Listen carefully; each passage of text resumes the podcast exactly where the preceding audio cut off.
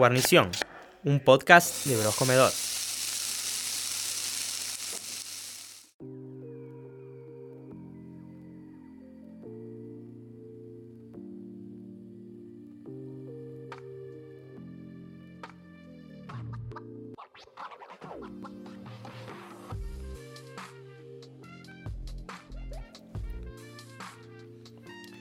Hola, ¿cómo están? Bienvenidos a Guarnición, un podcast de Bros Comedor.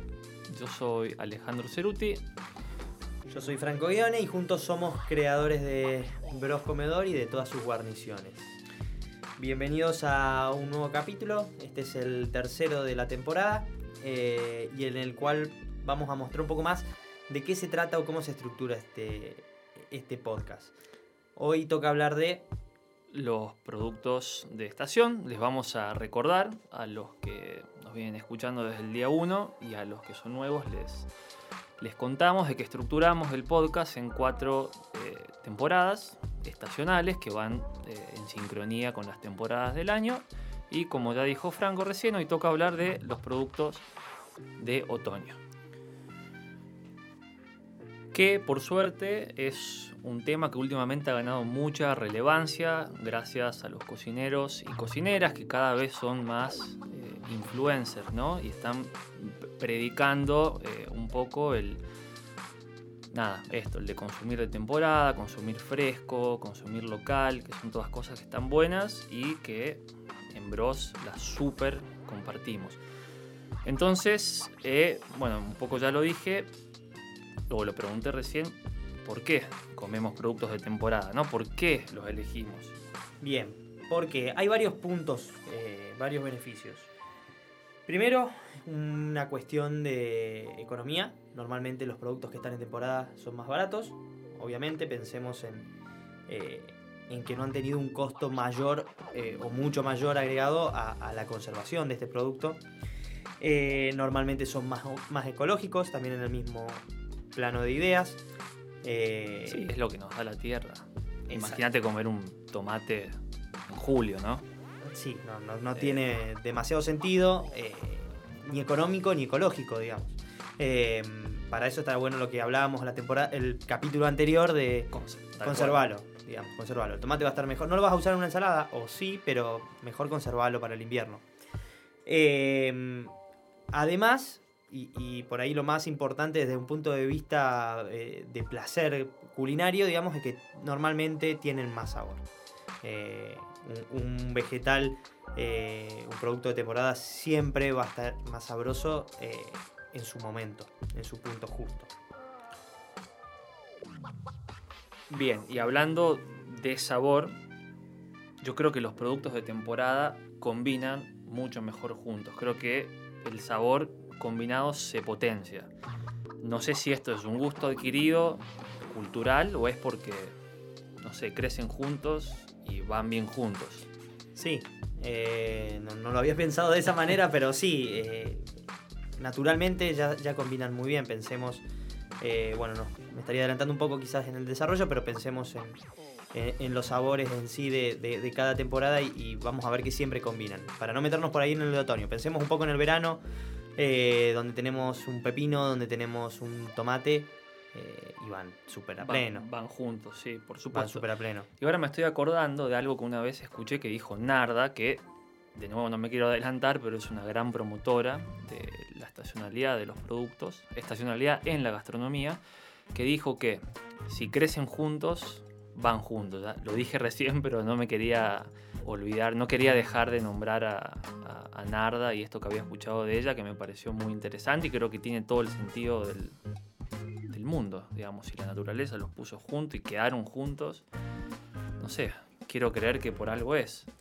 Tal cual, tal cual. El resultado termina, termina dando la razón, digamos, porque normalmente combinan perfectamente entre sí los, productos de una misma temporada. Em, ¿cómo, ¿Cómo hacemos esto en Bros? ¿Cómo manejamos el tema de la temporalidad y la estacionalidad en Bros? Muy buena pregunta. Eh, me imagino que la gente que por ahí no nos conoce tanto se preguntará lo mismo. Y esto es causa y consecuencia del dinamismo de Bros. Creo que eso es clave. Sí, ya todos todos no. Bueno, los que nos conocen saben que, que nos gusta cambiar mucho, que cambiamos constantemente, nuestra carta cambia a veces semanalmente, a veces quincenalmente, a veces dura un mes. Y esto es, como dijo él, eh, es causa y consecuencia de lo que sucede en la temporada. Em, cuando hay productos que están en su punto, no podemos dejarlos pasar, los usamos. Y cuando se fueron de su punto, dejamos de usarlo, no tiene más ningún sentido. Eh, sí, muchas veces, como para adentrarnos un poquito más en cómo funciona Bros, hay un contacto directo y muy estrecho y clave con nuestro verdulero, que es un gran proveedor. Y muchas veces dice, che, chicos, hay X producto fresco, X, X producto para usar, X producto nuevo y se usa. Sí.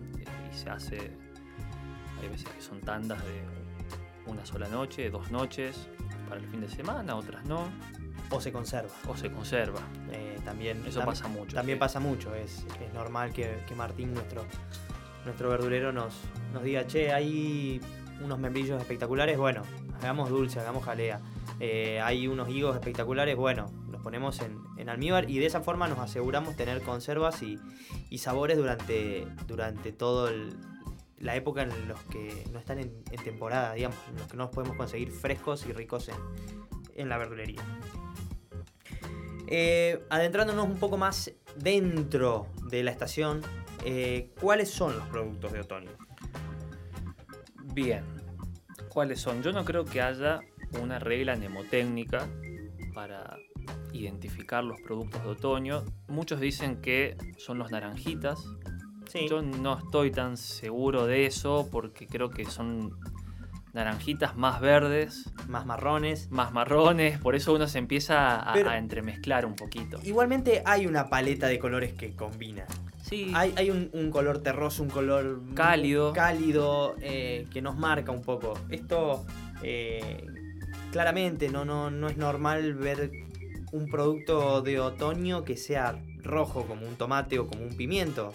Eh, que tengan colores vivos y despampanantes. No, normalmente son tonos más apagados eh, y, que van más por el lado de, los colores cálidos, de los marrones, de los naranjas, eh, algún amarillo, eh, algunos verdes muy oscuros. Y otra vez, la, combinación entre sí de la naturaleza. Son colores que, te, que, terminan estando totalmente engamados. Además de combinar en sabor, co combinan en, en colores. Sí, sí, yo creo que la calidez ahora hablando un poco, esto surgió acá en el podcast charlando, pero la calidez me parece que es algo que comparten todos los productos de otoño. Eh, la, la, calidez de, no sé, de que te hacen sentir confortable. Sí. Me parece. Empiezan a, se empiezan a ver los primeros cítricos también. Yo creo que eso es un, un disparador, ¿no? De que, che, estamos en otoño. Sí, estamos la... arrancando el otoño mis frutas favoritas. Sí, los eh, cítricos son lo mejor que hay. Eh, y además, bueno, ya yendo al, al, terreno de las verduras, podemos encontrar eh, repollos, kale, zapallos, muchos zapallos de muchos colores y, y, de diferentes sabores. Particularmente se consume mucho zapallo acá. Eh, zapallo digo cuando me refiero a, a todas las cucubitas, digamos, a, a todos los tipos de calabazas y demás. Eh, que por ahí no es lo que me sucedía cuando, cuando bueno, tuve la oportunidad de, de, vivir en Estados Unidos unos meses y justamente fue en otoño. Eh, y no, no consumen zapallos, había muy pocos. ¿No consumen zapallos? No, había mucha calabaza, pero era la calabaza de Halloween. Mm. Una calabaza sin total, absolutamente nada de sabor. Era como una sandía desabrida, una cosa horrible. Eh, y que la compran de, de manera decorativa. Eh, y no, no, no consumen demasiado zapallo. Se bueno, lo pierden. Un, sí, se lo pierden ellos. Eh, bueno. También eh, hongos, setas, eh, coliflores. La, la, mayoría de las, de las coles están de temporada ahora. y empiezan a verse los, los verdes. Creo que describiste de forma súper clara eh, y concisa lo que es el otoño y qué podemos encontrar en otoño. Y bueno, hago un poco de, de rollback de lo que estabas diciendo recién.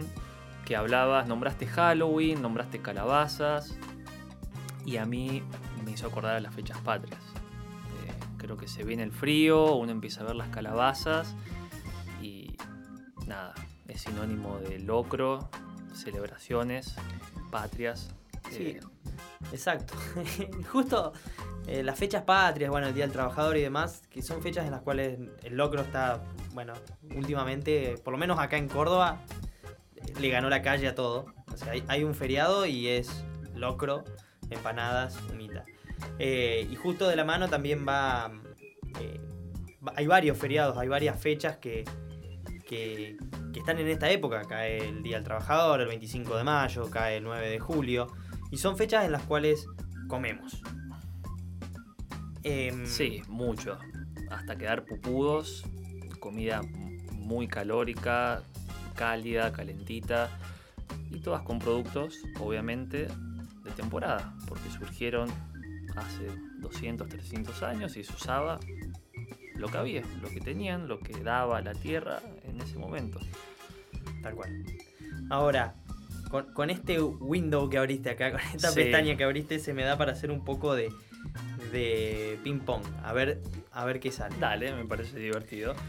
Eh, eh, empecemos por, por el clásico. Eh, vamos con las empanadas. Polémico. Dale. ¿Empanadas dulces, saladas o picantes? Dulces. Bien. Está, estamos, estamos en la misma página. Bien. ¿Molida o cuchillo?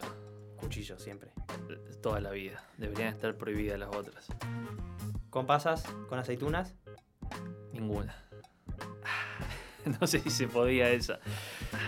Ninguna. La aceituna y la pasa tapa todo. Me molesta la aceituna, pero no me molesta la pasa. Eh, La dejo pasar a la pasa. Creo que suma. La aceituna para mí resta, pero La aceituna caliente es fea, eh, siempre. sí. Siempre es fea. ¿Fritas o al horno? Frita, siempre. También. Sí, no, obvio. Excepto que estén hechas en un horno de barro A 300.000 a 300.000 grados, grados. y con masa casera y... Por sí. ejemplo, el de Bros. Sí, Que bueno, Vean en las stories. Hay un horno de barro hermoso en Bros. faltan las empanadas nomás. Faltan las empanadas. Em, locro, con de todo, Siempre. con de todo. De todo. Mondongo también, Mondongo, huesito, todo. huesito, todo como corresponde. Todo le da sabor. Sí, todo menos la toalla. Yo creo que el mondongo te lo dejo colgadito ahí en el baño El mondongo es para polémico. secarse la cara. Pero si está, si está bien hecho, lo como. Sí, yo lo dejo al costado. No sé, o lo dejo al costado si está medio chicloso, pero bueno. Humita. Con o sin zapallo. No, no, no necesito el zapallo. No ne- Ahí se me va- ahora me van a caer 300.000 arriba. Que, sí, que va el zapallo. rollo- No, no lo necesito. Déjame solo maíz. yo estoy con vos. Sí. Pastelitos, membrillo o batata. Batata. Membrillo. Acá no estamos de acuerdo. Y después hay un millón de comidas más que cuando charlábamos un poco de qué íbamos a hablar hoy, no, no sabíamos si, si corresponde que, que sean comidas patrias o no. Yo creo que son tradicionales, no son patrias. Y si, si nos vamos al diccionario, sí, son tradicionales, no patrias, ¿no? Pero ¿en qué momento lo patrio empieza a ser patrio y lo tradicional deja de ser tradicional y empieza a ser patrio? Eh, Es como un poco, un poco profundo el planteo. Bueno, a ver. qué sé yo, ya es parte de, de nosotros. Para mí, en mi corazón es patrio. Pero bueno. O sea, una polenta eh, eh, es patria. Ah, bueno. La polenta no sé si todavía entra. Todavía no entra. Todavía no entra, está en el limbo. ¿Qué entra? Una milanga. La mila, pizza y pasta. No sé. Sí, pero. Está muy borde. Está, es muy, eh, está verde todavía. Capaz que No. en 20 años. No, no, no banco la. la- no, no puedo bancar la parada esta. Qué buena discusión. En, ve- en 20 años vamos a hablar, a ver si la pasta fue declarada comida patria o no. Y todo depende. Si se da alguna gesta que. que lo valide, puede ser. Pero. Vamos a ver, va a venir toda Italia, nos van a bombardear. Che, bueno, no- nos fuimos un poco por las ramas y, y charlando. eh, nos olvidamos del otoño. Sí. Eh, vamos un poco más. Rebobinemos. Eh, ¿Cuál es tu producto favorito de otoño? Bien. Yo contesto primero, así que te robo la respuesta. Los cítricos. Eh, arranca el otoño, empiezo a ver los primeros cítricos.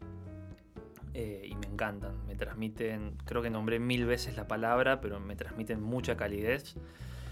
Eh, me hacen acordar muchísimo a los inviernos en mi casa con mis hermanos, comiendo mandarinas afuera en el patio, al rayo del sol, al mediodía. Es como que, no sé, no sé si es más sentimental probablemente del por qué me gusten los cítricos en el fondo, pero bueno, es innegable que son riquísimos. Mermeladas de cítricos, me encantan. Mi vieja hacía una merme invernal. Está bien, estamos hablando de otoño, pero tenía ahí muchas cositas de otoño, más acordar. Eh, pero es por ahí. ¿Cuáles son los tuyos? Sí, igual no, no me robaste. No, no iba a decir. no- ah, ¿no ibas a decir eso? No, no iba por los cítricos, no, no. Eh, también por un componente quizás, eh, digamos, nostálgico o, o sentimental, pero, pero mis favoritos son los zapallos.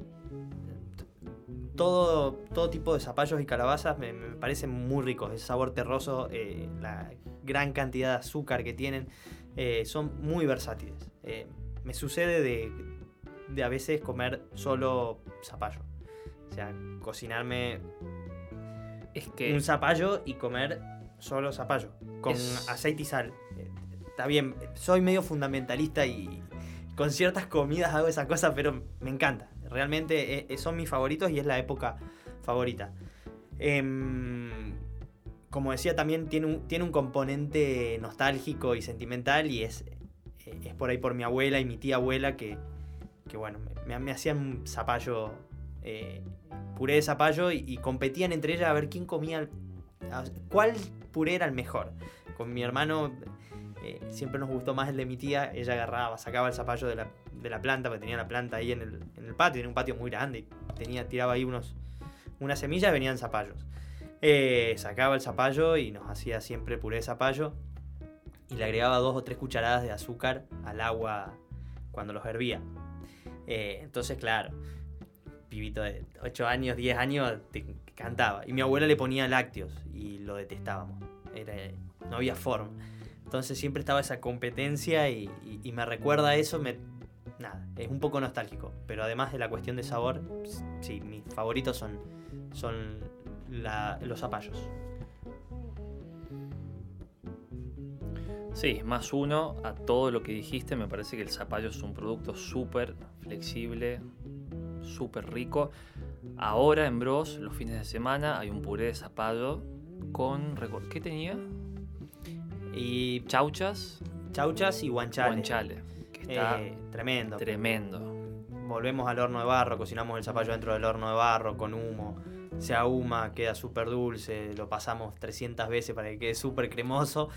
Y hacemos un platito de, de brunch, porque volvimos un poco con los brunch, muy a poquito y muy en- eh, a, a baja voz, porque queremos hacer algo distinto. Queremos que, que no haya mucho una carta y, y tratar de ir sacando eh, un concepto nuevo entonces no, no, no lo estamos publicitando, pero bueno, para los que escuchan esto, sepan que volvieron los brunch eh, a Bros. Y uno de esos platitos es el puré de zapallo. Sí, realmente sublime. Yo lo probé y me voló la cabeza porque es muy simple, tiene tres o cuatro cositas, pero realmente van perfectas. Y bueno, volviendo un poco a la calabaza y pasando a la parte de los tips recetísticos. A mí la calabaza me encanta. El otoño para mí significa que arranca la temporada de sopas. Con Steffi, mi novia, tomamos mucha sopa y me parece que está bárbaro. También me di cuenta que me gusta tirar tips ho- hogareños, tipo como, no sé, medio como tips de, abuela, así para, para hacer cositas en casa. Eh, la verdad que las sopas son súper fáciles de hacer, de forma muy simplística y burda. Son vegetales hervidos y mixeados. Es polémico, ya sé, pero va por ahí. Le podemos dar una base de leche o de agua. La de zapallo es mi favorita. Hacemos una buena base, un sofrito con puerro, cebolla, morrón, lo que tengas. Bueno, morrón en otoño por ahí es un poquito más difícil, pero no tan difícil, pero cebolla, puerro, lo que tengas, alguna base de, aromáticas, agua, zapallo cortado. Cuando está cocinado, mixeás, haces en cantidad y tenés sopa para mucho tiempo. Lo que te sobra lo frizás y me vas a agradecer una noche fría viendo Netflix. Bien ahí. Bien ahí. Si tenés pancito, le haces unos crutones, un poquito de queso, crema, oliva. No tenés zapallo, le haces de lo que sea. Hemos hecho sopa de cualquier cosa con cosas que teníamos sobradas. Sí, sin dudas. Me parece súper, súper práctico y la haces en 15 minutos. Y te calienta toda la noche. Y te calienta toda la noche, obvio. Yo voy a hablar de algo, a dar un recetip un poco más, de un producto un poco más polémico, que es el coliflor, el pedorro, el oloriento. Eh, tiene mala fama, pobre, pero realmente es muy rico. Los que no se hayan animado, inténtenlo, prueben que está bueno el coliflor, hace bien, es rico. eh, y también es esto de que hablábamos antes, tiene ese sabor dulce y terroso que, que caracteriza un poco a los, a los productos de otoño. Em, el olor que despide es, es neutralizable, digamos. Si es lo que te molesta, es neutralizable. ¿Cómo? ¿Cómo lo podés neutralizar? Cuando lo hervís, hervilo en leche o en una solución de mitad leche y mitad agua, eso ya va a bajar un poco el olor. Si todavía seguís sintiendo olor, agregale un laurel, agregale un ajo, agregale sal y ya no vas a sentir más olor. En realidad, sentís olor a ajo y laurel. No, no. Lo neutraliza. Bueno, no sé. No, vas, a, vas a sentir un olor a la mezcla de, los de todos, Claro. digamos. Pero el, el olor a, a pedo, a flatulencia, no, no se va a sentir. No se va a sentir para nada. Eh, una vez que lo pusiste en esta solución, lo hervís un rato, lo pinchás.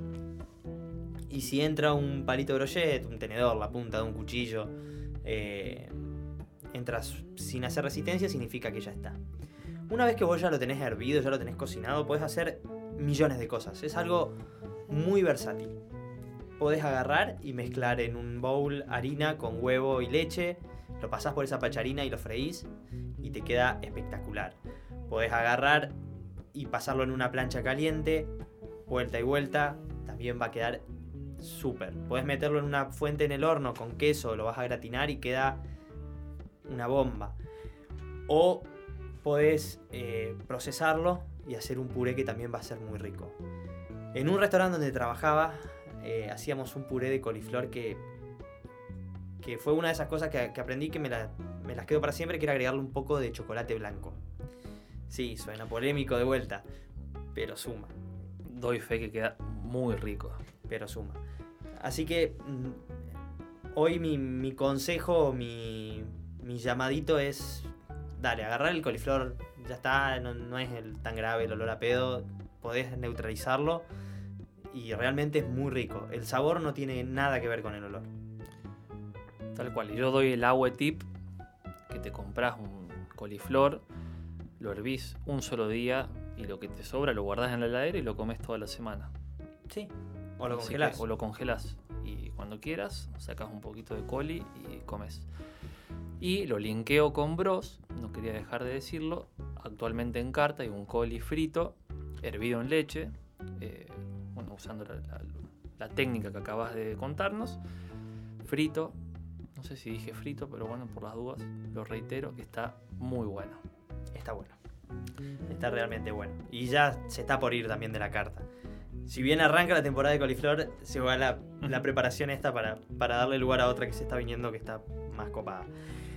Por último, y bueno, ya llegando un poco al final, quería dar dos consejitos más o dos Tips no recetísticos. Sí, no recetísticos.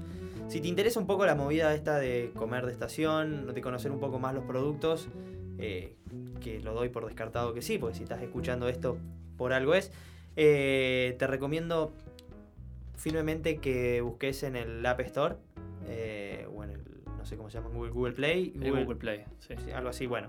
Donde bajás las aplicaciones del celu, hay una aplicación que se llama Come Más Plantas. Come, signo más, plantas. Esta aplicación la desarrolló principalmente Narda y ahí describen un montón de productos eh, de vegetales que son conocidos y no tanto. Te cuentan un poco sobre su historia, te cuentan cómo usarlos, te cuentan cuándo, de una manera gráfica y súper sencilla, cuándo están mejor. Eh, así que realmente recomiendo que, que- que se bajen esta app. Si, si por ahí no, te animás a comer tantos vegetales y querés ir entrando a poco, no los conoces, creo que es clave, clave eh, bajarte esta. Y otro tip por la misma línea es que si te gustan los libros, hay uno muy muy interesante que se llama Seis Estaciones. No recuerdo el autor, sinceramente tengo un grave problema con los nombres, lo voy a confesar. Está muy interesante, son seis estaciones porque me parece que el verano lo divide en dos, no sé si te acordás. Sí, Ve- divide dos el verano y en dos el invierno. Ah, claro, hay dos veranos, dos inviernos. Eh, pero bueno, está muy interesante, es una guía de qué comer y cómo preparar cada vegetal de cada estación. Muchas preparaciones, con qué combina, la verdad que está excelente. Se consigue en las librerías aquí de Córdoba, así que si lo Sí. ven, no duden que está muy, muy bueno. Es, es muy buen material y buen regalo también. Si le quieren regalar un libro a alguien, Exacto. Bueno, creo que el capítulo de hoy ha llegado a su fin. Espero les haya gustado. eh, Espero les hayamos hecho compañía agradable durante un ratito. Ya saben que cualquier duda, eh, cualquier consulta o simplemente un comentario o lo que fuera, a nosotros nos suma, nos ayuda. Eh, pueden hacerlo en nuestro Instagram, que es arroba broscomedor. Y los esperamos en nuestro comedor para probar cositas de estación y algunos de los platos que hoy nombramos. Gracias Mari Cande del podcast Tanga Noventosa por la produ, como siempre, unas genias. Y bueno, gracias a los chicos del Jardín Estudio, que es donde, donde estamos grabando acá en Nueva Córdoba, eh, que también siempre nos, nos ayudan y, y hacen posible eh, esta charla. Nos vemos en el comedor y nos escuchamos en el próximo capítulo. Hasta el próximo capítulo. Chau, chau.